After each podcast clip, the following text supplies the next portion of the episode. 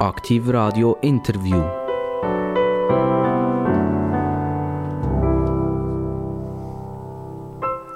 Aktiv Radio und ihr wisst alle, wenn es Bing gemacht hat in unserem Signet, dann gilt es ernst. Und dann haben wir wieder einen neuen Gast, den wir dürfen begrüßen. Und heute ist es der Dr. Dieter Künzli, Jahrgang 1959. Wir werden über Wissenschaft heute reden. Wir werden über Politik reden miteinander, weil er hat ein Ziel, ein mega spannendes Ziel. Er möchte gerne Ständerat werden für die grün-liberale Partei vom Kanton Solothurn. Ich begrüße ganz recht herzlich den Dr. Dieter Künzli. Dankeschön, bin gerne gekommen. Freut mich, dass ich da sein darf. Dieter Künzli, man hört Ihnen schon beim Dankeschön und so weiter an, das tönt nicht nach Solothurn äh, Jura Süd, sondern das tönt eher so ein nach Jura Nord. Woher kommen Sie genau? Geboren bin ich in Büsserach. Die Schule besucht habe ich in Laufen und jetzt lebe ich nach vielen verschiedenen Stationen, wo ich auf der ganzen Welt war, in Breitenbach seit 1996.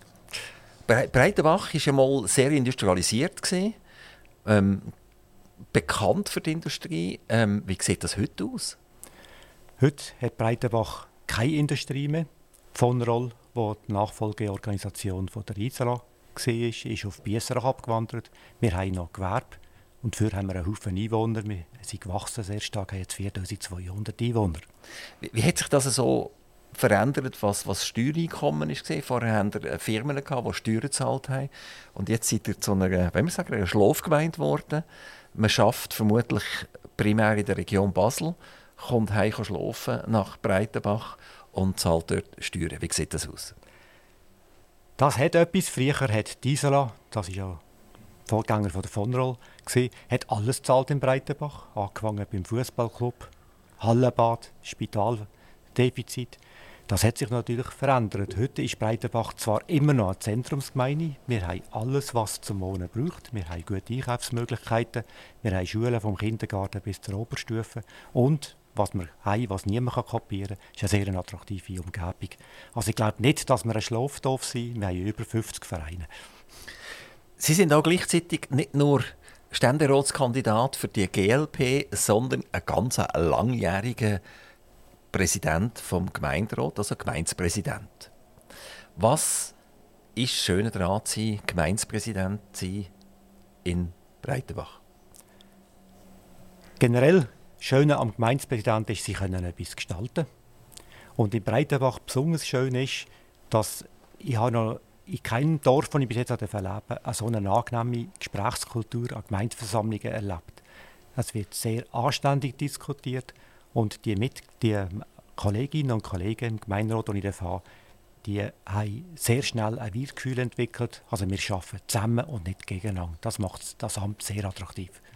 Dieter Künzli, Sie sind eigentlich in die Politik hineingekommen mit der Freisinnig-Demokratischen Partei, sprich mit der FDP. Und die haben Sie jetzt Hals über Kopf verloren, haben äh, das, wollen wir sagen, das Brief FDP abgeschickt, wo Ihre Kündigung drin war und haben bei den Grünliberalen angedoppelt. Kann man so etwas machen, wenn man so viele Jahre bei den Freisinnigen war, denen die Liebe künden und zu einer anderen Partei überwechseln? Ich habe mir das lange überlegt. Das ist nicht ein Entscheid, den ich schnell fälle. In der Partei, in meine Gesinnung habe ich eigentlich nicht verändert. Ich bin immer noch sehr liberal, ich bin wirtschaftsfreundlich. Was mich dazu bewogen hat, den Wechsel zu machen, ist, wo Petra Gössi gegangen ist, habe ich mir sagen, wahrscheinlich schafft es die FDP nicht, das wichtige Thema Umweltschutz glaubwürdig zu integrieren. Die FDP macht vieles richtig. Die FDP ist nicht eine Partei, wo dem, ist kein sinkendes Schiff. Aber mir kommt es ein bisschen vor, dass die FDP vergessen hat, den richtigen Kurs zu setzen. Und ich glaube, die GLP macht das im Moment besser. Und das hat mich bewogen, die junge Partei GLP dort, äh, dort, dort, dort, beizutreten. Reden wir ja gerade mal schnell über die FDP. Also die FDP wird aufgerieben Einerseits durch die GLP, also dass tatsächlich freisinnig demokratische Leute sich in den Grünliberalen besser aufgehoben fühlen. Das heißt, sie verlieren Leute. Das Gleiche ist äh, bei der Sozialdemokratie. Die SP verliert Leute an die Grünen weil sie sagen, wir sind eigentlich nicht nur sozial tätig, sondern wir sind eben auch umweltbewusst und sagen, die SP hat zu wenig Umweltthemen, also gehen wir zu den Grünen. Dann gibt es wieder die bei den Sozialdemokraten, die sagen, eben, das Wort Demokratie ist ja dort auch noch drin bei der S, bei der Sozialdemokratischen Partei. Also ich fühle mich eigentlich eher auch gut aufgehoben bei der GLP, bei den Grünen Liberalen, weil die sind grün, die sind sozial, aber auch noch ein bisschen liberal. Also die Wirtschaft spielt auch noch eine gewisse Rolle. Wir, wir sehen eine Verwässerung, eine Verweichung von der alten Parteiensituation und sie sind ja jetzt nicht der, der, der, sagen wir, der jüngste, äh, knusprigste ein Parteimitglied, wo, wo noch, noch, noch nicht so recht weiß, wo er hergehört. Und trotzdem haben sie diesen Parteiwechsel durchgezogen. Ist das eine Problematik für unsere Parteilandschaft, dass die Leute nicht mehr so recht wissen, wo sie hergehören? Ist das auch ein Problem für einen Wähler, dass er nicht mehr so recht weiß, welchen Zettel soll er nehmen und einwerfen ähm, Sind wir so ein in einer Zeit von der Indifferenz? Wir wissen einfach nicht mehr so richtig, was sollen wir machen sollen. Nein, das glaube ich nicht. Jede Partei, die gegründet wird, ist ja eine Partei, ist ein Kind von ihrer Zeit, wo sie gegründet wird. Die FDP ist ja gross geworden, wo, wo, wo, sie einen grossen ideologischen Gegner hatte. Das war die Kirche, gewesen, wo die Leute ja hat alles vorschreiben Da hat sich die FDP dagegen aufgelehnt und hat das Bürgertum geschaffen, hat die Schweiz auch zum Wohlstand gebracht. Und was ist heute? Heute haben viele Leute machen sich Sorgen darum, dass, dass, dass, man, dass man die Lebensgrundlagen zerstören langfristig. Und diese Sorge äh, drückt sich eben auch auf in neue Parteien. Und was ich festgestellt habe, dass die Grünliberalen werden das wirklich mit wirtschaftlichen Mitteln machen, mit Rahmenbedingungen. Sie wollen die Leute nicht vor den Kopf stoßen, sie wollen die Leute nicht bevormunden, sondern sie werden das eben mit, mit liberalen Mitteln machen. Ja, das tönt ja wunderbar und wunderschön. Ich habe kürzlich euren Chef, der Jürg Grossen, hier am Mikrofon dürfen begrüßen und dann haben wir das Thema Credit Suisse. Da kommen wir dann vielleicht auch noch darauf mhm. zurück, weil das steht auch bei Ihnen auf Ihrer Webseite steht das auch drauf. Äh, Sie nehmen hier Ausstellung dazu und der Jürg Grossen hat gesagt, ja, wir können nichts dafür, wir Parlamentarier. Wir sind völlig unschuldig, weil wir haben eigentlich den FINMA vertraut, wir haben dem Bundesrat vertraut. Ähm, die haben uns informiert und vermutlich sind wir eben falsch informiert gewesen. Ähm, also sehe ich einfach immer wieder, dass Politiker wunderschöne Sachen abdrucken und wunderschöne Sachen sagen. Und dann, wenn es nachher ernst gilt, was sie persönlich angeht, dann drücken sie sich nachher. Oder?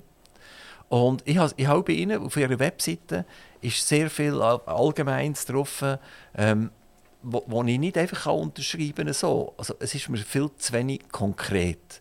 Warum seid ihr Politiker eigentlich so mega schwammig und warum tut ihr nicht zu Ereignissen Stellung nehmen und sagen, dort habe ich mich für das und das eingesetzt und ich habe Recht bekommen oder dort habe ich mich für das und das eingesetzt und ich habe nicht Recht bekommen? Zuerst zum Vorwurf, warum sind Politiker schwammig. Ich glaube, das hat damit zu tun, dass man Angst hat, wenn man ein Profil zeigt, dass man dann gewisse Leute, von gewissen Leuten gewählt wird. Das ist das Problem, das ist richtig so. Jetzt gehen wir mal zum Thema Credit Suisse. Was ist dort falsch gelaufen? Erstens einmal, dass Firmen äh, gegründet werden, dass sie erfolgreich sind und dass sie sterben, ist nicht eine Schwäche vom Kapitalismus. Auf mir ist das eine Stärke vom Kapitalismus. Denn es tut die Firmen entfernen, die nicht mehr zur Wertschöpfung beitragen. Konkret zur Credit was ist dort falsch gelaufen? Was sehr stoßend ist, ist natürlich, dass man über Jahre hinweg der schleichende Niedergang, dass es im Verwaltungsrat und der Geschäftsleitung nicht gelungen ist, das Schiff wieder auf Kurs zu bringen. Das ist ihnen einfach nicht gelungen. Ja, richtig, jetzt kann man als Politiker sagen, wir hätten es dann eingegriffen. Aber das ist genau nicht das, was man in der, in der Schweiz, in der, in der, sozialen, in der, in der Marktwirtschaft will, sondern die Firmen sollen probieren, aus eigener Kraft erfolgreich zu sein. Was sehr stoßend ist, und da regen sich zu Recht gewisse Leute auf, dass man Boni ausgezahlt hat, wenn der Gewinn nicht gestimmt hat, wenn es Verlust gegeben hat. Das kann man nicht begründen. Also wir, wir kommen gerne nachher auf Credit Suisse äh, darauf zurück. Meine Meinung ist natürlich eine, eine komplett andere als jetzt Ihre, oder wenigstens teilweise eine andere und, und ein bisschen differenzierter, habe ich das Gefühl. Ähm, bleiben wir schnell beim Dr. Dieter Künzli, bevor wir hier wirklich in die Hochfinanz übergumpen. Ähm, Dr. Dieter Künzli, Sie sind äh, Mitglied vom ETH-Rat. Ähm, wir, wir, kennen alle die ETH. Wir wissen, das ist eine Schule, eine Hochschule in Zürich. Die hat mit Technik etwas zu tun. Wir wissen, es gibt auch eine ETH in Lausanne. Und die hat auch irgendetwas mit dem zu tun, aber gleich gehören sie nicht wirklich zusammen, weil sie haben nicht das gleiche Ranking. Also international ist jetzt die ETH in Zürich hat das höhere Ranking als die ETH in Lausanne. Also wir wissen einfach, das Ding kostet viel Geld oder? und dort laufen ganz viele Leute umeinander. Ähm, können Sie uns jetzt mal zuerst mal erklären, für was braucht es eine ETH Rot? Jawohl. Zuerst einmal, ich bin nicht Mitglied vom ETH-Rat. Ich bin Finanz- und Personalchef vom Stab ETH-Rat. Der ETH-Rat, das sind elf Personen aus Wirtschaft und, und aus der äh, Wissenschaft. Wir haben sechs externe Mitglieder, wir haben fünf interne Mitglieder, die vom ETH-Bereich kommen. Und der Präsident vom ETH-Rat, hat einen Stab und dort darf ich arbeiten. Warum, warum gibt es den ETH-Rat?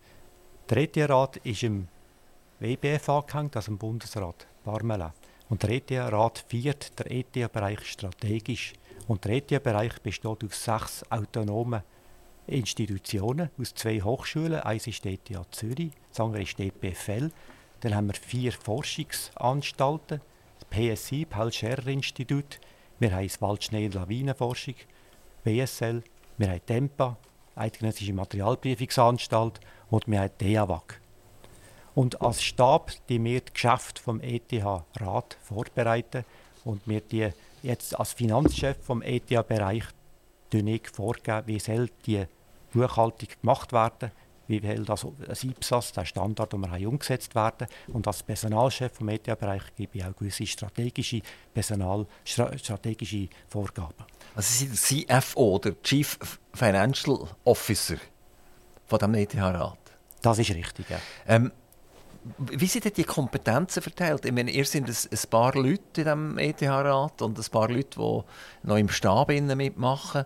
Und nachher sind irgendwie Hunderte oder Tausende von Leuten, die effektiv bei der ETH tätig sind. Und äh, dort gibt es ja wahrscheinlich auch wieder Buchhalter, dort gibt es auch wieder Abteilungen. Ähm, für was braucht es denn bei euch noch überhaupt so etwas? Das ist richtig. Also der Stab vom ETH-Rat, das sind 50 Damen und Herren, die dort arbeiten.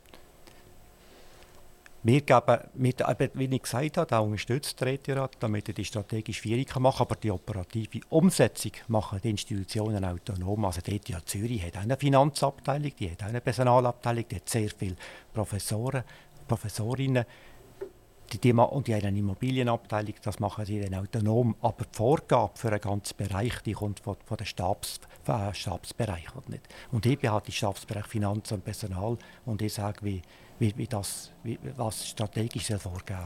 Ist das sinnvoll, dass man dort nochmal einen Durchlauferhitzer vorne her schaltet? Ist denn so eine ETH nicht in der Lage, selber mit ihrem eigenen Management klarzustellen, wie, wo läuft die Forschung her, wie viel Gelder wir in welchen Bereich hineinstecken? Braucht es dort nochmal so ein, so ein Zwischengremium? Wo der Bundesrat redet mit dem Zwischengremium. Das Zwischengremium tut irgendwelche Zukunftsideen festlegen, was soll gehen, wer bekommt wie viel Geld über etc. Und dann geht es zu der ETH dann nachher selber und die machen eigentlich das Gleiche vermutlich noch einmal. Das ist eine Frage, die wir uns aber auch stellen. Ich bin das, was ich jetzt erlebt habe, ich darf jetzt zehn Jahre dort arbeiten, muss sagen, ich finde das Zwischengremium macht die Sache gut. Weil, was wäre die Alternative? Das heißt, das WBF, Bundesrat Parlament, müsste die sechs Institutionen führen. So müssen sie sich mit, mit, mit Spezialisten, mit dem ETH-Rat umschlagen.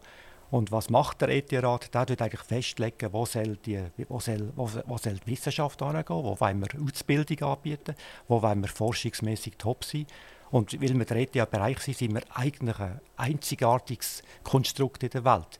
Wir sind so, haben wir auch eine gewisse Größe. Also die ETH Zürich hat 20.000 Angst äh, äh, 10.000 Angestellte, die ETH Lausanne etwa 5.000 Angestellte. Insgesamt sind wir 20.000 im Bereich. Wir können zusammenarbeiten, wir können wirklich den Power vom Bereich nutzen, sei es bei der Bildung, sei es aber auch bei der Forschung. Und wenn man jetzt die Rankings anschaut, die ETH Zürich hat sich ja kontinuierlich verbessert, gehört seit einiger Zeit zu den Top 10 und die EPFL ist auch auf dem Weg dorthin. Und die Forschungsinstitute sind weltweit geachtet. Wenn man schaut, wie viele unsere Wissenschaftlerinnen und Wissenschaftler zitiert werden, da sind wir auch Weltspitze. Und ich glaube, die Kombination, dass wir darüber eine Art Wissenschaftsrat haben, ETH-Rat, dort eben auch sagen, was soll geforscht werden, das, das, das nützt dem Gremium. ETH gilt als, wenn wir sagen, die wichtige Alma Mater, wenn es um Entwicklung, Forschung, Technologie geht. Computerbusiness, Robotik, alles, was man sich so vorstellt, wo die Zukunft hergeht. Ähm, können ihr als ETH-Rot dort überhaupt mithalten? Also wenn jetzt irgendjemand, nehmen wir zum Beispiel künstliche Intelligenz, jetzt irgendjemand in einer Abteilung der ETH fängt man sich um künstliche Intelligenz an kümmern und jetzt merkt man plötzlich, ups, das ist ein, das ist ein Megathema oder sogar ein Gigathema und jetzt haben wir die Gelder gesprochen und das ist mehr dort äh, bei den Maschineningenieuren, wo, wo es um Stahlkonstruktion geht. Und jetzt merken wir, das müssen wir eigentlich verschieben, weil sonst sind wir dort weltweit einfach schlichtweg nicht mehr dabei. Braucht es nicht fast ein bisschen viele Instanzen, bis das bei euch oben ist und bis ihr nachher den Entscheid gefällt habt und bis das wieder oben runterkommt? Also zuerst mal, wie gesagt, die Institutionen sind autonom. Ob jetzt ausgebildet werden, künstliche Intelligenz, das entscheidet der Herr Vetterli bei der EPFL, das ist der, Präsident von der EPFL, oder der Joel Möser als Präsident von der ETH Zürich. Der ETH-Rat sagt, was der ETH-Rat aber macht, er sagt mit die, die Mittel, wenn es zentrale Projekte gibt, die wir die in diesen Gebieten fördern, wo die, die Präsidenten sagen, was wichtig ist. Wir, wir, wir reden ja immer wieder über Gelder, die müssen fließen müssen. Und das, ist ja, das sind Milliarden, die wir, wo wir davor reden, oder? Also, äh, ihr, ihr, verbraucht in, sagen wir, in vier Jahren etwa 30 Milliarden in der, in der äh, Forschung mit, mit den Universitäten. Also. Und äh, das ist Haufen, Haufen Geld, oder? Und wer bestimmt jetzt, welche Summe woher fließt? Also der ETH-Bereich kostet pro Jahr etwa 2,6 Milliarden Franken. Das sind bei vier Jahren 11 Milliarden Franken. Was Sie vorhin angesprochen haben, ist der Gesamt-BFI-Bereich. Da gehört noch anderes dazu. Der ETH-Rat tut die 2,6 Milliarden Bundesmittel, die jedes Jahr bekommen, er auf die Institutionen zuteilen. Und das macht er aufgrund von gewissen Kriterien. Aber eben, könnt ihr das überhaupt entscheiden? Oder, oder, oder liegt ihr meistens falsch, weil die Entwicklung so schnell vorwärts geht, dass ihr am falschen Geld gegeben Nein, das funktioniert relativ gut.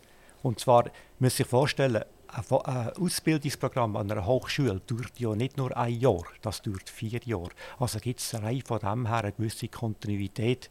Und Sie können nicht eine Hochschule heute, haben Sie so viele Leute, morgen so viele, oder die Studierenden zahlen, die nehmen kontinuierlich zu. Und so kann man die Gelder auch entsprechend zuteilen. Seid ihr aus der Sicht von der ETH eigentlich ein Glück oder seid ihr ein Pain in the Neck? es kommt ein bisschen darauf an. Wenn es darum geht, Geld zu beschaffen beim Bund, sind wir ein Glück.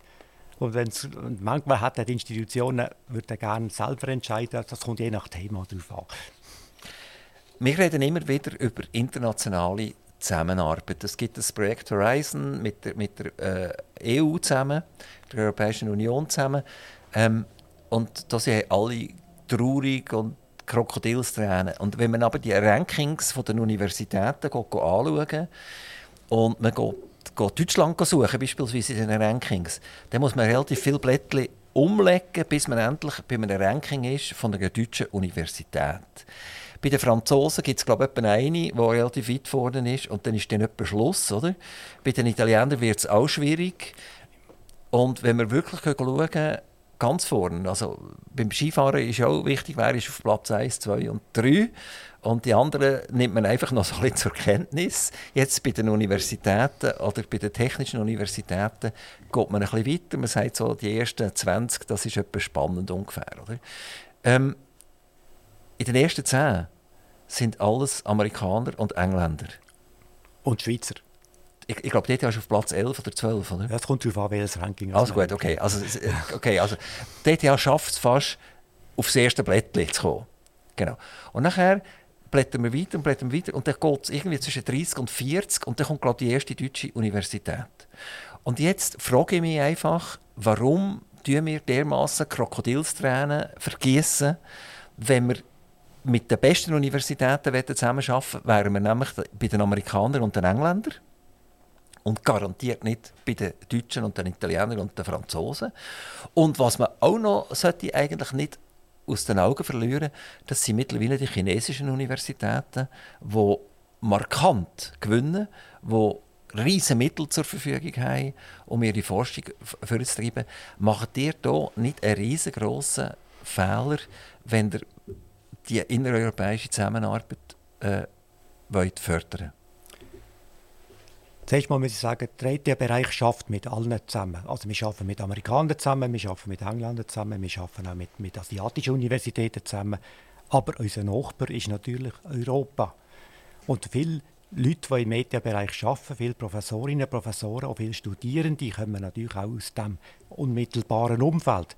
Und jetzt, Sie haben vorhin zu Recht gesagt, die zwei ETH-Hochschulen, EPFL und ETH Zürich, die sind wirklich Weltspitze, sie sind besser als die umliegenden Länder, die Hochschulen der umliegenden Länder. Also wir haben im Prinzip zwei Hochschulen, die, die eine Champions League-Mannschaft haben, vom Power her.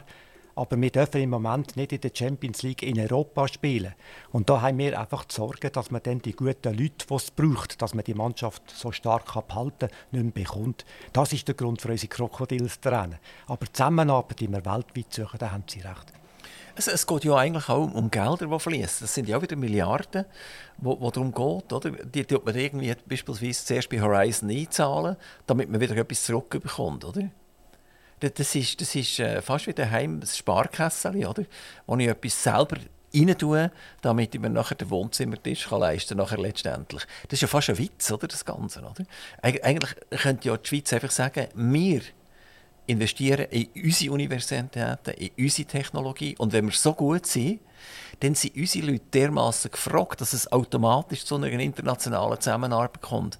Was soll der, der Kessel-Ausgleich, oder? Den verstehe ich nicht ganz. Ich glaube, der Kassenausgleich ist gar nicht so wichtig. Es geht vor allem darum, was gibt es für Forschungsthemen, was gibt es für Forschungsprogramme. Und als Kleinland können sie gar nicht so ein umfangreiches Forschungsprogramm am Leben halten, wie das Europa kann. Wir wollen einfach dort können partizipieren Und das ist durch die Nicht-Assoziierung schwieriger geworden. Das ist unsere Sorge. Aber hat das nicht sehr viel zu tun, auch mit dem dicken Hals machen von den Herren Professoren und Frauen Professorinnen? Dass sie einfach, wenn sie natürlich äh, äh, angesehen. Es ist viel einfacher, in Deutschland umzureisen, in Berlin äh, einen Anspruch zu halten oder in München sich zeigen, vielleicht mal in Paris, weil, weil die Amerikaner haben jetzt nicht unbedingt auf die Schweizer gewartet. Das ist viel schwieriger und die Engländer vielleicht auch weniger. Hat es nicht sehr viel mit persönlicher äh, sich drängen, auch ein bisschen zu tun, dass man ums Töten wieder zurück in das Horizon-Programm hinein? Das mag im Einzelfall so sein. Aber was, was einfach problematisch ist, dass wir uns einfach aus dem grössten, weltweit grössten Programm jetzt künstlich verabschiedet haben. Und das ist das, was uns Sorgen macht. Und wir werden einfach dort auch dabei sein, weil Europa ist, ist, ein, ist ein Kontinent mit 450 Millionen Einwohnern. Europa macht gut, ist, ist forschungsmäßig auch spitze. Und es ist einfach schade, dass wir dort jetzt Schwierigkeiten haben, mitzumachen. Ja, ist das tatsächlich so? Wenn ich jetzt als normaler Bürger durch Deutschland durchfahre, dann sehe ich Primarschulen, die am Verfallen sind. Ich sehe Kindergärten, die am Verfallen sind. Und letztendlich sind das alles junge Menschen, die später an die Universitäten gehen oder an eine technische Universität werden gehen. Ähm, ich habe das Gefühl, da stimmt einfach etwas nicht mit, mit Europa. Oder? Das Gleiche ist eigentlich in Frankreich. Oder? Man, man fährt durch das durch, äh, durch ein Land durch, wo man viel mehr Zerfall sieht, als man früher gesehen hat. Und was für Leute kommen dahinter noch tatsächlich? Oder? Die Frage werden wir uns vielleicht auch für die Schweiz noch müssen stellen mit der Generation Z, die nicht arbeiten und lieber Freizeit genießen Aber bleiben wir jetzt noch mal schnell auf dem Europa. Haben ihr das wirklich im Griff? Ist es nicht einfach ein, ein Durchstieren von irgendetwas? Sind ihr wirklich zutiefst überzeugt, jawohl, wenn wir mit den, den Deutschen, den Franzosen und den Italienern forschen dann kommen wir beispielsweise an der ETH schneller und besser vorwärts? Der Grund ist, dass unsere Nachbarländer, die Sie vorhin erwähnt haben, die sind noch. Und wir, unsere Hochschulen können wir nicht nur mit Schweizerinnen und Schweizern füllen. Also wir brauchen Professorinnen und Professoren, wir brauchen Köpfe, die besten Köpfe, auch von diesen Ländern. Und der Volk mit 8 Millionen hat halt auch nur eine begrenzte Aber das braucht ihr kein Horizon, oder? Damit ihr Professoren in, in München holen zum Beispiel, die an der ETH dozieren nachher. Doch, das ist genau der Punkt. Wenn wir an dem äh, europäischen Forschungsprogramm nicht mitmachen können und einer kommt von einer Uni, die dort mitgeschafft hat und wir wollen auch an die ETH Lausanne holen zum Beispiel, wird der gerne an diesem Programm mitmachen. Sonst haben sie Probleme, das zu bekommen. Das ist das Problem. Also ich kann nicht mehr an diesem Programm weitermachen? Richtig, ja. Ja, aber die sollen doch dort bleiben, wo er ist. Die sollen dann ein Programm weitermachen. Ähm, denn, aber die könnten ja gleich ködern, weil er, will sagen, jetzt, wir, wir gehen jetzt zum Beispiel auf künstliche Intelligenz. Oder? Jetzt brauchen wir plötzlich ganz andere Leute. Und jetzt gehen wir schauen, wo, wo hocken die? Und dann hocken sie eben wieder in Amerika und England. Oder? Und eben vielleicht nicht in Deutschland. Oder? Wenn, wenn ich aus Europa irgendwann wieder etwas wirklich Gescheites rauskommen. Also ich sage, Apple ist amerikanisch, oder? Google ist amerikanisch, Facebook, also der Meta-Konzern ist amerikanisch, oder? Dann, dann haben wir ganz viele Chinesen, die vordringen in, in dieser Entwicklung und in dieser Forschung. Wenn wir schauen, in der Robotik beispielsweise, also wenn wir, wenn wir die, die Geräte anschauen, wo wir Menschen umeinander laufen und mittlerweile in der Lage sind, wahnsinnig viel zu machen, dann kommen die nicht aus Deutschland und die kommen auch nicht aus der Schweiz, oder noch, noch wenig, zu wenig vielleicht aus der Schweiz, sondern auch die, ich habe irgendwie das Gefühl, die wollt nicht mit der dritten Klasse irgendwie drittklassig zusammenspannen und die verhindert oder die verpasst First Class. Ich glaube, sie die Europa ein bisschen unterschätzen. Was Sie vorhin erwähnt haben, sind, die Amerikaner sind Weltspitze im Umsetzen von wissenschaftlicher Kenntnis. Sie können sehr schnell ein Produkt, eine Firma daraus machen. Apple, Google sind super Beispiele. Schauen wir Google an die Software, die, die Leute haben ja auch ein drittes Jahr Zürich studiert, sind aber dann auf Amerika gegangen, dort eine Firma gründen. Schauen wir Robotik an, schauen wir Pharmazie an. Da ist Europa spitze. Wir haben gute, sehr gute Forschung auf diesem Gebiet. Wir haben gute Forschung, was KI anbelangt. Aber die Umsetzung in Firmen, da haben sie absolut recht, ist in Amerika. Aber, aber die Forschung, die Qualität in Europa ist immer noch Weltspitze. Also Google betreibt ja selber auch Forschung. Äh, Google hat eine, eine obere Company, die heißt X, einfach X, oder? Mhm. Und unter dieser X-Company sind ganz, ganz, ganz viele Entwicklungsfirmen, die nichts anderes machen als entwickeln. Beispielsweise das synaptische Verhalten von, von, von Computersystemen ähm, ist bei Google entwickelt worden, ohne dass sie überhaupt eine Idee hatten, was können wir irgendwann damit machen. Sondern es hat einer von den Google-Forschern die Idee gehabt, das könnte doch irgendwie etwas bringen, vermutlich, wenn die Computer nicht mehr leid schädern, sondern miteinander wie ein, wie ein menschliches Hirn verbunden sind. Heute, äh, ein paar Jahre später, laufen die wichtigsten Dienste von Google über solche synaptische Systeme. Also hast Google Maps zum Beispiel, damit das, damit das schnell ist. Oder Translate, oder, wo das Realtime in der Lage ist, auf tonnenweise Sprachen umzusetzen, das passiert einfach alles in Amerika, oder? Und, und nicht, nicht in Deutschland. Also ich glaube einfach, aber die haben viel näher gedroht, oder? Die, die können mich von etwas anderem überzeugen. Aber irgendwie habe ich, habe ich das Gefühl, wir haben eine relativ unnatürliche Distanz zu England und Amerika und eine sehr große Affinität zu unserem direkten Nachbarn, vor allem Deutschland. Also was Sie ansprechen, ist Privatindustrie wie Google zum Beispiel, die sind sehr gut im Umsetzen in der angewandten Forschung. Also was Sie hier angesprochen haben, das ist, da ist sehr viel angewandte Forschung, aber die Grundlage, dass man das machen kann, dass man versteht, wie eine Synapse funktioniert, dass man versteht, wie künstliche Intelligenz funktioniert, das ist, ich glaube, Grundlagenforschung, das macht man sehr oft immer noch an staatlichen Universitäten. Und der Austausch mit der Privatwirtschaft, der ist wichtig und das hat auch in der Medienbereich gefördert wird. Aber Sie haben recht, die Umsetzung von der, von der wissenschaftlichen Erkenntnis in ein angewandtes Forschungsprodukt, da ist in Amerika ein bisschen schneller. Aber da sind wir am Aufholen. Gehen wir rüber zu der Credit Suisse. Sie haben das angezogen. Darum werde ich jetzt das Thema auch weiter vertiefen. Sie schreiben auf Ihrer Webseite drauf, ganz frisch presst selbstverständlich, jawohl, die bösen bösen Verwaltungsräte, die bösen Bonibezüger an dieser, an dieser ganz schlechten Bank, die hier absolute Katastrophe. Eigentlich kann ich das vollständig unterstützen. Das Management hat total versagt. Und wir können ja nur hoffen, dass es irgendeine Möglichkeit gibt, exemplarisch dem Management gewisse Gelder wieder zu entziehen. Rechtlich gesehen, vermutlich wird es keine Chance geben, aber vielleicht schaffen wir es irgendwie auf eine Art. Jetzt komme ich aber auf etwas ganz anderes wenn wir eine CS haben mit einem riesen wenn wir sagen, Puff im Land hinten jetzt, oder? dann nehmen wir unsere blotten Finger und zeigen auf die Das dauert dann drei, vier, fünf Monate, oder? Und dann haben wir es wieder vergessen. Allenfalls. Kommt ein bisschen darauf an, wie die Integration jetzt wird funktionieren. Also wir sind in einem Zeitalter drin, wo wir ständig mit unseren blotten Fingern irgendwo auf jemanden zeigen. Und jetzt komme ich auf einen Wechsel äh, von Herrn Künzli zu den Grünliberalen. Und dort reden wir ja über Energie. Und jetzt würde ich gerne mit dem blotten Finger mal auf die Energie zeigen. Und wir haben ja eine massive Verteuerung von der Energie, von der fossilen Energie, aber auch vom Strom, wo ja auch wieder zu einem sehr großen Teil aus fossiler Energie produziert wird. Und jetzt komme ich auf etwas zurück. Wir zahlen, und ich komme immer fast in allen Interviews auf mein Hobby Gas zurück. Oder? Gas hat im internationalen Bereich seit dem September 2022 bis Frühling 2023 80 Prozent verloren. Das heißt, wir sind wieder auf der Höhe irgendwie von 2018 wo wir einen Bruchteil gezahlt haben als Endkonsumenten und jetzt muss ich als Endkonsument zahle vier, fünfmal mehr, als ich damals gezahlt habe. Aber international ist der Gaspreis wieder dort. Oder?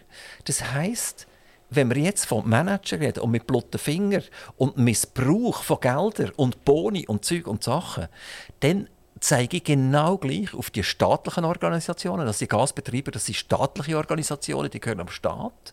Ich zeige auf die bernischen Kraftwerke, BKW, wo nicht 300 Millionen EBIT schreibt, wie sie normalerweise geschrieben haben, sondern 1,3 Milliarden im 2022, eine Milliarde mehr. Die Stütze, die kommen von irgendjemandem, oder? Also auch dort reden wir von einem Milliardenmissbrauch an und für sich, genau wie bei der CS auch, von einem absoluten Missmanagement, aber dort steckt der Staat dahinter und dort redet einfach niemand drüber.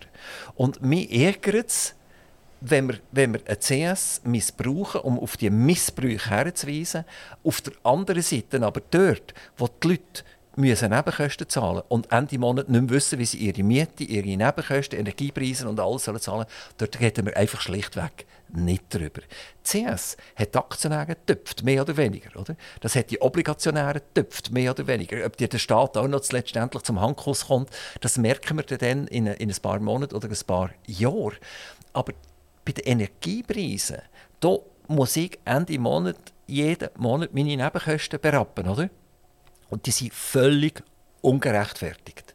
Warum tun ihr Politiker immer mit zwei Ellen messen?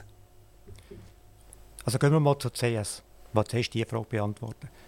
Was ist der CS passiert? Die hat es nicht geschafft, ihre verlustbringenden Teil rechtzeitig Verlust wieder in eine Gewinnzone zu bringen. Was dort stoßend ist, ist einfach, dass, obwohl sie jahrelang Verlust geschrieben hat, der Aktienkurs ist von 30 Franken auf jetzt, jetzt ist er 101 Franken runtergefallen, haben sie gleich grosse Boni ausgeschüttet.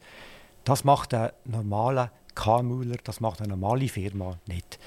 Ich habe kein Problem, wenn, wenn sie Erfolg haben, wenn Boni ausgezahlt werden. Dann, wenn, sie, eine Leistung dahinter ist, ist das okay. CS ist eine Privatwirtschaft, ich kann das selber machen. Was man sich auch fragen kann, ist es richtig gewesen, die Bank zu retten? Der Bundesrat hat entschieden, er sie retten, weil sie system, systemrelevant ist. Okay, da kann man dahinter stehen. Jetzt gehen wir aber zum anderen Thema Energielieferanten. Da haben Sie recht, die sind sehr oft, da gibt es auch private Mitspieler, die sind sehr oft aber auch staatlich gesteuert. Der Energiemarkt ist insofern ein bisschen speziell, wenn man jetzt vom fossilen Energiemarkt redet. Dort kauft man die Produkte zu einem bestimmten Spotpreis ein. Und da macht man meistens längerfristige Kontrakte. Das heißt also, wenn ich, wenn ich etwas einkauft habe letztes Jahr oder der Preis hoch war, dann haben sie das zu einem höheren Preis eingekauft. Das heisst, obwohl jetzt der Energiepreis in der Zwischenzeit runtergefallen ist, geben sie natürlich den Höchstpreis also, weiter. Herr Kienzli, darf ich schnell eine Zwischenfrage stellen? Jetzt sind Sie am Ent, Ent, Entschuldigen von den Energiekonzernen, oder? Sie sind voll dran. Das, das Argument höre ich natürlich selbstverständlich immer. Nur habe ich es mit einer Monopolsituation zu tun. Ich muss mein Gas bei dem Betreiber holen, wo ich wohne oder wo ich meine Firma habe. Schluss. Ich habe keine Chance zu sagen, jetzt hole ich das Gasband. Wenn ihr von langfristigen Abschlüssen redet und ich muss jetzt das eigentlich finanzieren, dann läuft ja der Betrieb völlig risikolos, weil er kann immer alles, egal welches Management das Entscheider so macht, kann er auf einen Endkonsument abwälzen. Nehmen wir an, das stimmt tatsächlich mit den langfristigen Verträgen. Dann wäre das ja absolut mega Managementfehler und jetzt sind wir am springenden Punkt, die sind identisch zu der Credit Suisse. Dort sind auch Managementfehler gemacht worden. Im Gasbereich habe ich vor zehn Jahren die Diskussionen schon mal gehabt und dann haben mir die Gasbetreiber das Umgekehrte gesagt, oder? Sie haben, nicht, haben sie, äh, habe ich gesagt, ja, aber jetzt ist der auf und dem geht das machen gerade sofort mit.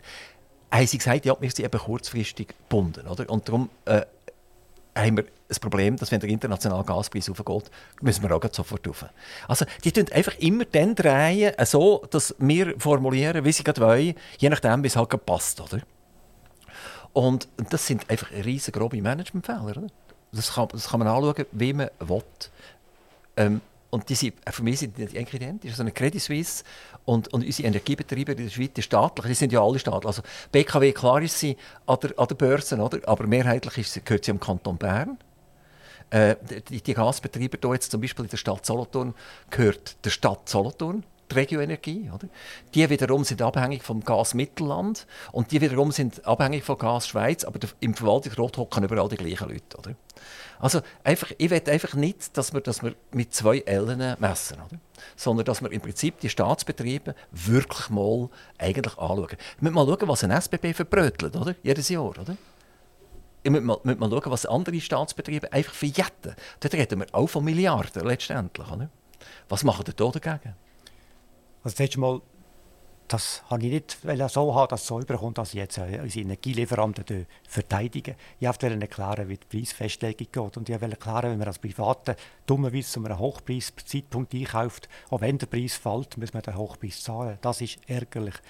Aber wie Sie gesagt haben, ob jetzt ein Managementfehler bei einer privaten äh, Firma passiert oder bei einer staatlichen Organisation, es ist ein Fehler und es ist ärgerlich. Und nicht, und die, die Manager, die Fehler machen, sollen nicht belohnt werden. Das, ist, das spielt keine Rolle, ob es jetzt eine private oder eine öffentlich-rechtliche Unternehmung Abnehmung ist. Aber BKW ist belohnt worden, oder? indem sie nicht 300 Millionen EBIT schreibt, sondern 1,3 Milliarden. Der Kanton Bern kommt viel die höheren Ausschüttungen über, also Dividendenzahlungen sind exorbitant.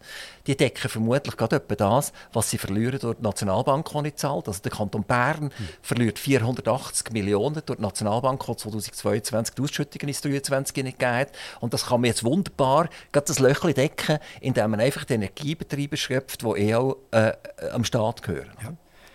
Das Problem, das ich beschreibe, hat zu tun, dass wir es hier mit quasi Monopolisten zu tun haben. Nicht, wenn wir das Ganze nämlich Wettbewerbs, wenn der Wettbewerb hier funktionieren könnte der übertriebene Preis nicht lang gehalten werden.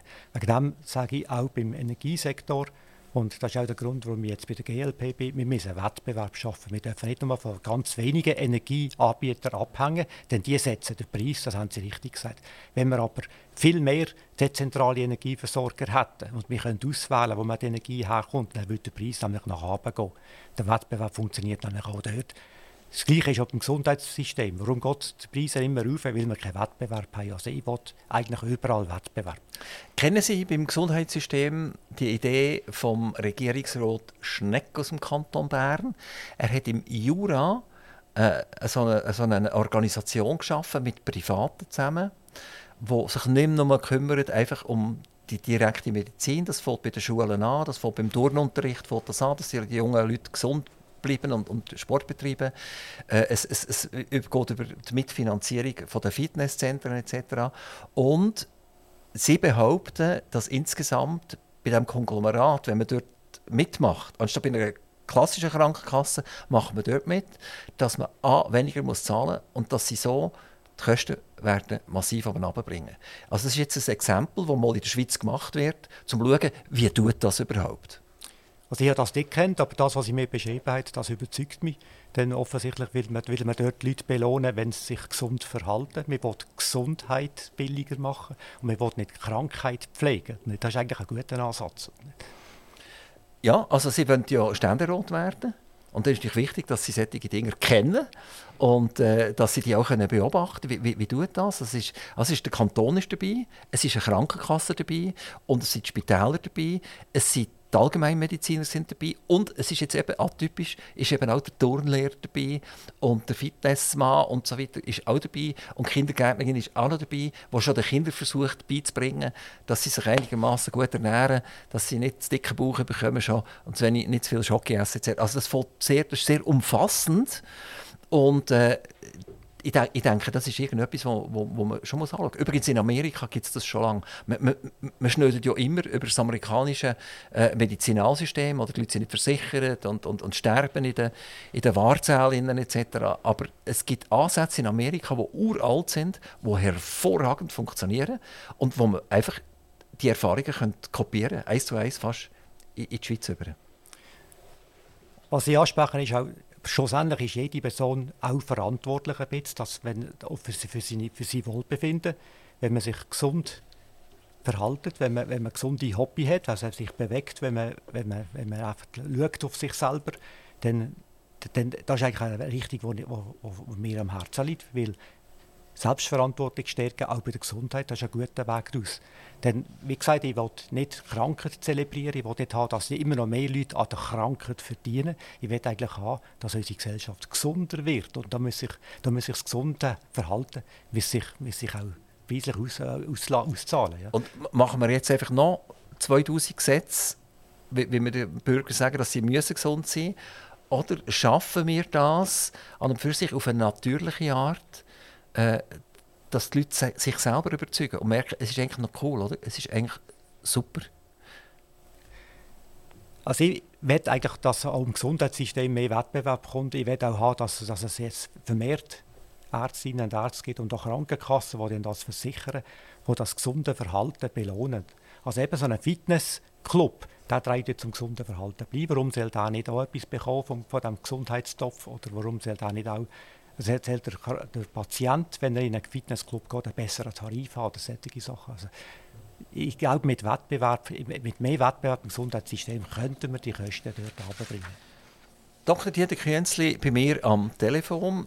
Nicht am Telefon, am Mikrofon. ich bin schon geistig wieder weiter.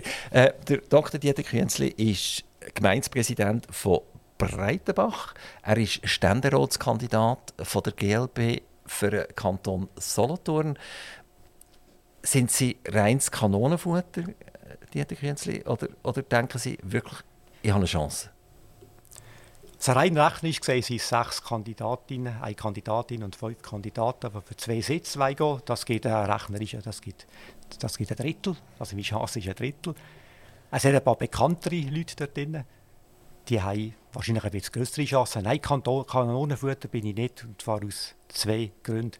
Erstens einmal gesehen, die GLP ist auf dem aufsteigenden Ast. Sie nimmt das Thema der Leute jetzt im Herzen liegt, die Klimaproblematik. Sie wollen einfach die Klimaziele umsetzen. Das nehmen sie sehr ernst. Sie, nehmen, sie wollen aber das nicht gegen die Wirtschaft und nicht gegen die Menschen machen. Sie wollen es nicht mit, mit einer Flut von Verbot und Gesetz machen, sondern sie wollen es mit, mit liberalen Mitteln machen. Ich glaube, das Programm ist attraktiv. Und, das, und für mich ist GLP ein bisschen die Partei des Und. Es heisst nämlich nicht Umweltschutz oder Wohlstand, sondern GLP will Wohlstand durch Umweltschutz. Und das ist ein attraktives Programm. Und ich habe das Gefühl, wenn es in ein paar Jahren sehe ich GLP auf Augenhöhe mit, mit, mit den grossen Parteien. Sie müssen einfach bekannt werden im Kanton, oder? Sie müssen ja gewählt werden äh, vom Kanton und nicht nur gerade von, von, von der Region, wo, wo, sie leben. Äh, das heißt, sie haben noch etwas vor, um, um ihren Bekanntheitsgrad zu fördern. Und ich habe eine weitere Frage. Also wenn wir jetzt beispielsweise den Pirmin Bischof anschauen, also der, der, der, Mann der Mitte, der ehemalige CVP, er ist ja einer, der extrem seine Flügel ausfahren kann. Also er ist einer, der weiß, mit wem er wie, wo, was muss. Also der hat seinen Weg eigentlich gefunden. Ob das gut ist oder nicht gut ist, das ist eine andere Frage. Er ist auch der, der weiß, wo eine Fernsehkamera ist. Er weiß auch dort, wo ein Mikrofon ist. Und huscht relativ schnell dorthin. Er weiß auch, bei welcher Party dass er mitmachen muss und bei welcher Party dass er nicht mitmachen muss. Also er hat ihnen mega viel voraus. Wenn Sie jetzt Ihre Kandidatur und seine Kandidatur vergleichen, wenn Sie jetzt gegen ihn müssen antreten direkt, Chance null, oder? Das sehe ich nicht so. Nein, sonst würde ich nicht antreten. Der Vorteil von Herrn, Herrn Bischof ist eindeutig, er ist bekannt, er, er kennt das politische Umfeld, er kann sehr gut reden, er, er, er kommt gut an bei den Leuten, das ist sein Vorteil. Aber wenn man jetzt als Wählerinnen und Wähler vor der Wahl steht, wollte ich den Bischof nochmal wählen, ja, dann tue ich einfach more of the same wählen. Er wird, das ist keine Überraschung. Und ich ein bisschen aufs Pferd neue Besen kehren gut setzen. Die Leute haben mich im Kanton Solothurn bis jetzt nicht gut kennt. Ich bin bekannt im Bezirk Dierstein und Dorneck. Aber ich tue eigentlich alle Kompetenzen mitbringen, was für die aktuellen Themen, die wichtig sind, braucht. Also ich tue Bildung abdecken. Ich weiß, ich weiß, was Bildungspolitik, was wichtig ist, damit die Schweiz morgen erfolgreich ist. Ich decke das Thema Gesundheit ab als Präsident vom Zentrum Passwang. Ich decke ich denke, äh, ja, das ist das. Ich, ich bin auf ein neues neue Gesicht. Ich, bin, ich, ich habe das. Aber haben Sie Kraft dazu? Also, der, der Politikbetrieb in Bern, der hat ja sehr viel mit eben sich vorstellen, äh, sagen, ich bin besser als du, meine Idee kommt jetzt. Und Konsenspolitik kommt dann vielleicht schon irgendeinisch. Aber wenn wir sehen, wie ein SRG wer geht man holen aus dem Nationalrat und wer geht man holen aus dem Ständerat vor die Kamera, dann sieht man das eindeutig, wer hat da am meisten Kraft, um die anderen wegzudrücken. Und wenn ich jetzt sie so erlebe, erlebe ich sie als ausgeglichener Mensch und so weiter. Ich kann mir fast vorstellen, wenn sie dort in Bern wären, das ist der erste Tag, ist das wie wenn wir äh, äh, 200 Meter SBB-Zug über sie überfahren und sie liegen nachher Schachmatt am Boden. Ich glaube, sie unterschätzt mich jetzt. Das, was ich bis jetzt gemacht habe, ist mir ja nicht geschenkt worden. Also ich kann mich durchaus durchsetzen. Ich kenne auch gewisse Parlamentarierinnen, müssen ja das ETA-Budget aber mit dem Präsidenten zusammen präsentieren, müssen ETA-Rechnung dort präsentieren. Also ich weiß wie die Leute dort ticken. Ich weiß auch, was sie nicht können. Was, was sicher gut wäre bei Ihnen ist, Sie haben Zeit. Sie sind jetzt 64, wenn ich richtig äh, gerechnet habe. Und äh, Sie werden jetzt irgendwann pensioniert also die Zeit als CFO von der, vom ETH Rot äh, endet. Da wird ein Nachfolger. Können Sie schon einen einschaffen im Moment? Also wir sind auf der Suche nach einer Nachfolgerin, Nachfolger. Das ist ein komisches Gefühl. Sie haben recht. Das ist auch der Grund, das ist auch ein Grund gewesen, warum ich für das beworben habe. Ich dachte, ich hätte ja Zeit, das zu also, machen. Sie, sie hat, genau, Sie haben Zeit, oder? Ja. Sie, sie können ehrlich funktionieren. Sie müssen auch finanziell nicht unbedingt das Mandat haben, oder? sondern Sie haben das Leben lang geschafft und sie werden eine gute Pension haben etc. Also eigentlich haben sie eine wunderbare Ausgangslage. Und wenn wir jetzt wieder den Pirmin Bischof anschauen, wo in, in, in tonnenweise Verwaltungsräte hockt, oder? Und dann ist er wieder auf der anderen Seite ist er, äh, verantwortlich für das Kantonsstaatspersonal vom Kanton Solothurn also das ist dann eher, würde ich sagen, so ein bisschen linkslastig, habe ich so das Gefühl, so gewerkschaftsorientiert, oder? Und dann kommt er wieder noch jemand anders an einen anderen, äh, an einen anderen Anlass und dort wird über Eigentum und, und über Unternehmertum geredet und dann ist er der Eigentumsverfechter und der Unternehmerverfechter. Also es ist ja nicht wahnsinnig glaubwürdig, was dort alles abgeht. Und äh, das könnte ich mir jetzt vorstellen, also wenn ich jetzt sie müsste wählen oder darf wählen, je nachdem, wie, das, wie man das sieht, dass ich sagen okay, da geht jetzt einer in Ständerat rein, der zwar ein totaler Quereinsteiger ist, er wird am Anfang vielleicht ein bisschen überfahren, ein bisschen, muss sich ein bisschen Mühe geben, aber mittelfristig tut er wahrscheinlich mehr im Kanton besser vertreten als einer, der auf 92 Hochzeiten tanzt. Das sehe ich auch so. Und wie Sie vielleicht festgestellt haben, weil ich aus der Wissenschaft komme, lege ich sehr viel Wert legen auf, auf, auf, auf Kompetenz. Ich bin, kein, ich bin nicht unbedingt der Marketingmensch, der über etwas kann reden kann, das er nicht versteht. Ich rede gerne über etwas reden, das ich verstehe. Und ich glaube, dort bin ich vielen Parlamentarierinnen und Parlamentariern voraus. Die wissen zwar vor allem ein bisschen, aber ich weiß wirklich Bescheid, was mit dem Energiesektor passiert. Ich weiß wirklich Bescheid, was bei der Bildung und Gesundheit passiert. Aber, aber glauben Sie, die hören Ihnen zu? Ja, das glaube ich. Meinen Sie? Also, das, also in dem Umfeld, wo ich bis jetzt tätig war, beim Wissenschaftlichen, wird auf Kompetenz gelost. Also, wenn wir jetzt Politik anschauen, oder, der, der krampfhafte Umstieg auf Elektroenergie, auch bei den Autos und überall, das heisst eine ganz massive Vermehrung von der Elektroenergie, die beim Bürger muss ankommen Und gleichzeitig wissen wir, dass Deutschland bei 36 Prozent immer noch den Strom aus Kohle produziert und durch das Abstellen von den Atomkraftwerken wird die Kohleproduktion über 40 Prozent gehen. Das muss man sich mal auf der Zunge vergehen. Oder? Das ist ab, völlig absurd. Es gibt glaube ich, nichts Grüßigeres als, als Kohlekraftwerk. Da sind alle unsere Autos, die miteinander fahren und relativ effizient Benzin verbröteln, äh, ein Klacks dagegen. Also wir tun einerseits, es kommt mir so vor, wie wir immer auf den Ameisen rumtrampeln, oder? Und irgendwann ist ein Ries, der alles wieder kaputt macht und dort wir die Augen verschließen und Tore zu machen und sagen nichts dazu. Und noch wird es noch schlimmer und dann übernehmen wir noch den Strom. Sie, hey, was Sie hier ansprechen, was in Deutschland falsch gelaufen ist, ist, Deutschland ist Technologie ist nicht neutral, was Technologie anbelangt. Sie haben ein rotes Tuch, das sind AKWs. So kommt man, dann passieren so Entscheidungen. Sie machen eigentlich jetzt der, der Luft, eigentlich dem Klima einen Bärendienst. Warum ist für mich Elektromobilität wichtig?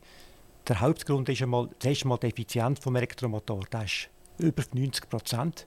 Bei einem Verbrennungsmotor können Sie nie über 35 Prozent. Das ist ein physikalisches Gesetz, das kann man nachlesen, ist einfach nicht möglich. Also allein von dem her gesehen ist der Elektromotor fast dreimal effizienter. Der zweite Vorteil von Elektromobilität ist, man kann den Strom kann man mit Wasserkraft produzieren, man kann mit Windenergie produzieren, man kann ihn mit Photovoltaik auf dem Dach produzieren. Also man könnte, oder? Also ich, ich rede jetzt von mir. Ich habe ein Einfamilienhaus, ich habe Photovoltaik auf dem Dach, ich bin quasi autark geht und mit Tesla, wenn ich heute bekomme, zu dem Interview kam, ist, ist mit, mit Sonnenenergie getankt worden. Das heisst, wenn ich das Auto mal produziere... Sind Sie wirklich autark, effektiv? Was ist, was ist jetzt? Jetzt haben, also wir, jetzt haben wir eine Schlechtwetterperiode irgendwann gehabt und das sind mehrere Tage, kommt die Sonne kaum für. Wie, wie, effizient sind denn Ihre Solarmodule noch, die Sie auf dem Dach oben haben? Das ist ein guter Punkt. Ich bin autark, was den Gesamtverbrauch anbelangt. Aber wenn schlechtes Wetter hat, ich, ich bin immer am Netz angehängt, ich das Netz brauchen, hole den Strom vom Netzbetreiber. Nicht. Aber wenn ich zu viel produziert, gebe ich den Strom dem Netzbetreiber ab. Das heißt, wenn man wirklich auf äh, alternative Energien will, erneuerbare Energien, haben Sie recht, muss man eben die doppelte Leistung haben von dem, was man braucht. Und man muss sehr viel Speicherkapazität schaffen.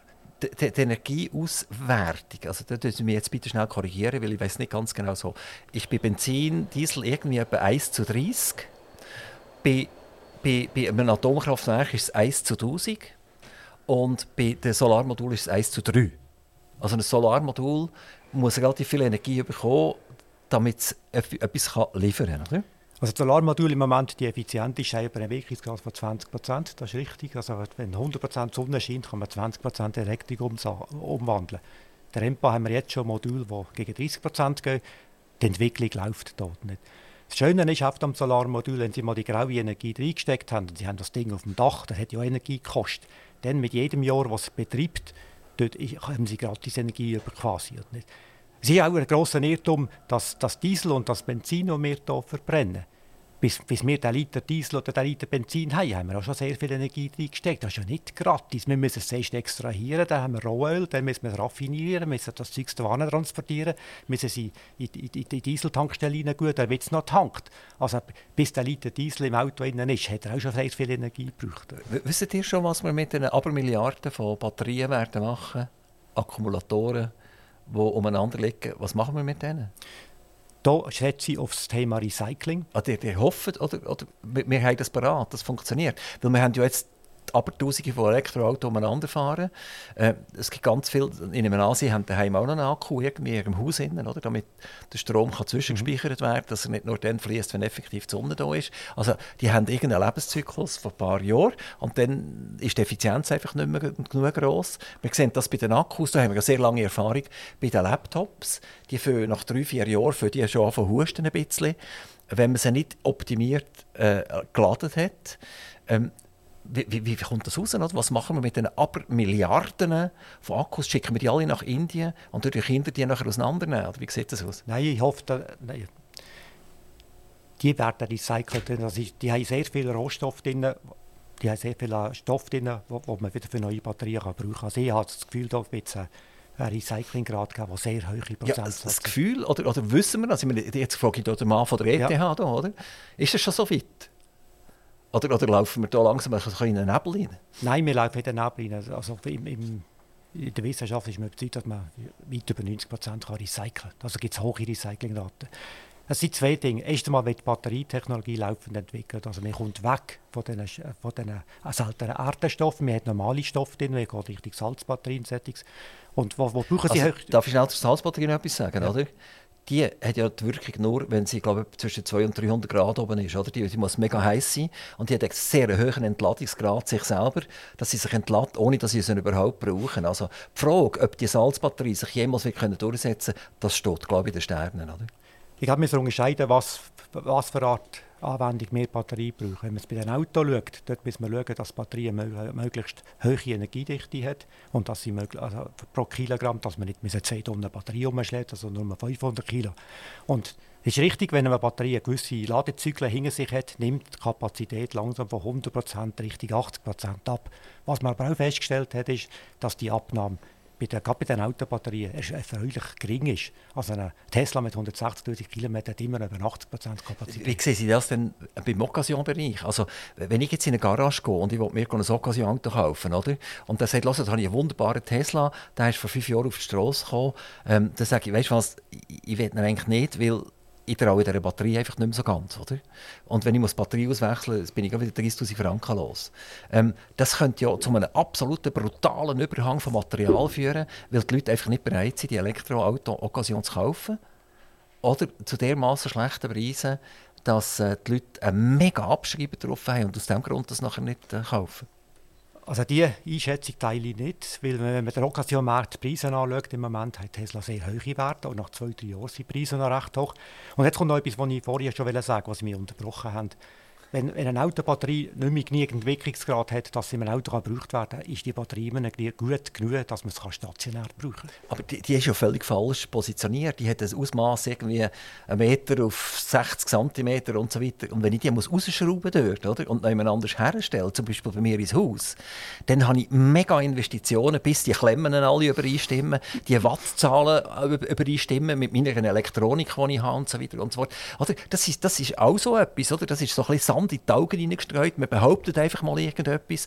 Aber dann muss man es aber auch umsetzen, oder? Das ist richtig. Also Sie sehen natürlich jetzt sehr, Sie sind sehr kritisch, das ist ja richtig so. Ich sehe das weniger kritisch, weil ja, Technik beweist das. Man kann die Batterien, wenn man aus, da will es da, da Firmen auch das machen. Das macht nicht der Privat, die Autobatterie ausbauen. Das, das Auto gebe ich ab, wenn, es nicht mehr gut genug ist zum Fahren. Die Batterie wird ausgebaut, die kann man dann vielleicht für, für Häuserbatterien brauchen. Warum haben in Zukunft nicht auch Dörfer Speicherkapazitäten? Kann man so einen, so einen Container kaufen, füllt die mit alten Autobatterien und kann da stromlose Zeiten überbrücken. Also ich sehe eine Zukunft, wo Dörfer viel mehr für Energieversorgung werden mitmachen, auch wegen alten Autobatterien. Ich sehe eine viel dezentralere Energieversorgung, die ist nämlich auch sicherer. Wenn ein Megakraftwerk ausfällt, haben sie ein Riesenproblem. Wenn aber von 1000 Dörfern ein Dorf ausfällt, haben sie überhaupt kein Problem. Und das macht uns auch wieder unabhängig von den fossilen Energie äh, Brennstoffen woher kommen wir das Benzin und Diesel eigentlich über? Das sind eigentlich alles Länder, die wir nicht so gerne, die nicht so furchtbar demokratisch sind. Und das ist auch ein Grund, ich würde eigentlich lieber in die heimische Industrie äh, in Energie ja, aber Sie, das Lithium ist auch nicht so wahnsinnig demokratisch. Wenn wir anschauen, wo das herkommt, dann äh, frage ich mich genauso, oder? Dann kommen wir vom Teufel zum Belzebub. Richtig. Dr. Dieter Künzli, unsere Zeit ist durch. Leider. Es ist, es ist mega spannend und ich überlege mir tatsächlich, was soll ich für einen Zettel beim Ständerat einwerfen, weil ähm, ein bisschen wissenschaftliches Gewissen im Ständerat wäre wahrscheinlich tatsächlich nicht so schlecht, oder? Also eigentlich kann ich Ihnen nur viel, viel Glück wünschen, dass das klappt und dass Sie nicht wirklich nur Kanonenfutter sind. Und wenn es nicht klappt, dann haben Sie durch, dann kommen Sie vier Jahre noch einmal. Dankeschön. Also ich werde alles machen, dass ich gewählt werde und ich teile Ihre Meinung, ein bisschen mehr Naturwissenschaft im Parlament würde nicht schaden. Alles Gute, liebe Grüße nach Breitenbach. Toi, toi, toi. Merci vielmals. Dankeschön. Aktiv Radio Interview.